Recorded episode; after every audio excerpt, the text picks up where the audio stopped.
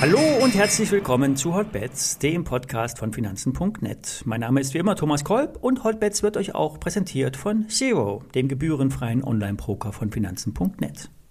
Wie immer vorab der Risikohinweis, alle nachfolgenden Informationen stellen keine Aufforderung zum Kauf oder Verkauf der betreffenden Werte dar. Bei den besprochenen Wertpapieren handelt es sich um sehr volatile Anlagemöglichkeiten mit hohem Risiko. Dies ist keine Anlageberatung und ihr handelt auf eigenes Risiko. Heute und morgen findet in Frankfurt die World of Trading statt. Ich werde später mal vorbeigehen und schauen, wieso die Stimmung ist. Wenn man gestern die Kommentare in der Sendung Closing Bell von Markus Koch gelesen hat, könnte man meinen, schlimmer geht's nimmer. Von nie wieder Aktien war da die Rede. Markus wählte den Titel Hoffnungslos, Tech unter Beschuss. Wer Markus kennt, weiß, dass er ein permanenter Optimist ist, dass das Glas immer halb voll bei ihm ist, niemals halb leer. Ich kenne ihn seit 20 Jahren. Markus geht regelmäßig ins Boxtraining und weiß, was es bedeutet, auf die Fresse zu bekommen. Es könnte sein, dass wir noch einmal einen richtigen eingeschenkt bekommen an den Märkten. Die Erholung in den letzten Tagen war quasi nicht vorhanden. Jede Erholung wurde immer wieder abverkauft. Die großen Asset Manager haben sich bereits abgesichert mit Putz. Die Sentimentindizes zeigen massiv schlechte Stimmung an. Beim Blick auf die Quartalskerzen zeigt sich in diesem Jahr eine weitere rote Quartalskerze, die sich nämlich auch unter dem 5er, 5er gleitenden Durchschnitt befindet. Beim Rückblick auf die letzten 20 Jahre gab es ein paar Mal diese Situation. In 80 Prozent der Fälle kam die Notenbank zur Hilfe und stützte den Markt. Beim Platzen der Dotcom-Blase und zu Lehman-Zeiten war das nicht so und wir stürzten weiter ab. Wir sind nun heute exakt am Ende des dritten Quartals. Die zweite Quartalskerze ist rot und schließt unter dem Fünfer EMA. Ihr solltet euch darauf einrichten, dass wir entweder in einen Crash hineinlaufen oder gerettet werden. Was gestern Abend noch schrecklich aussah, wirkt heute Vormittag schon wieder positiver. Die amerikanischen Indizes ziehen in den vorbörslichen Indikationen wieder an. Ich bleibe bei dem Erholungsszenario.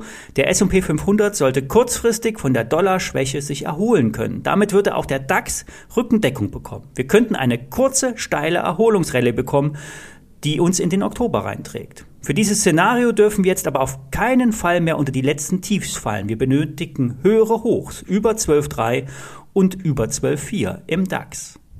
Bei den Einzelaktien hat es die ThyssenKrupp die letzten Tage besonders hart getroffen. Der Stahlwert steuert gestern auf das Corona-Tief äh, oder zumindest in diese Richtung. Ich habe den Abschwung genutzt und eine Position aufgebaut. Durch das Investment habe ich einen Interessenskonflikt und das muss ich auch hier anzeigen.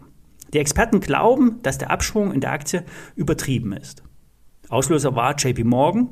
Hier hat ein Analyst nach langer Pause wieder das Coverage aufgenommen. Die Aussage war Untergewichten und Kursziel 4,80 Euro. Er geht davon aus, dass die Profitabilität der Stahlbranche in den kommenden drei bis vier Quartalen nochmals auf das Niveau aus dem äh, Corona-Tief von 2020 fallen wird. Beim Kurs sind wir nun fast auf diesem Niveau und hier sollten auch die Konjunkturaussichten mehr als eingepreist sein. Das aktuelle KGV beträgt rund 4. Die Firma wird mittlerweile mit 75 Prozent Abschlag auf dem Buchwert gehandelt. Keine Frage, die hohen Energiekosten belasten die deutschen Firmen sehr schwer. Die Erzeugerpreise springen extrem nach oben und dieser Trend wird die Inflation weiter anheizen und über die gesamte Kostenkette schlussendlich beim Verbraucher landen. 10% Inflation wurden gestern für Deutschland vermeldet. Ein Abflachen ist nicht zu erkennen. Außer in den USA, hier sollte der Höhepunkt bald erreicht sein. Zurück zu ThyssenKrupp. Ich hatte vor ein paar Wochen schon einmal auf das Wasserstoff-Spin-off verwiesen. Hier könnte eine Perle gehoben werden.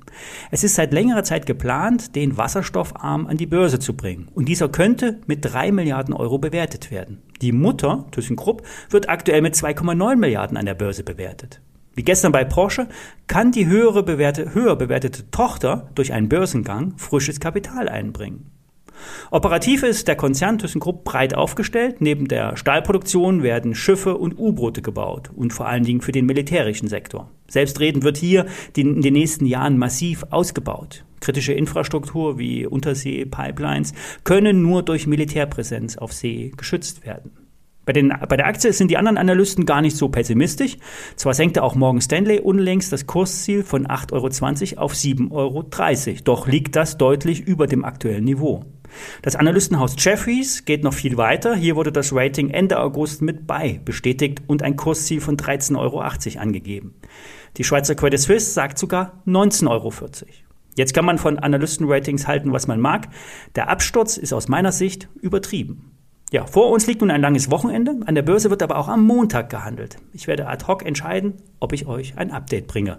Schönes Wochenende. Ich gehe jetzt mal auf die World of Trading, auf das Frankfurter Messegelände. Bis dahin, schönes Wochenende.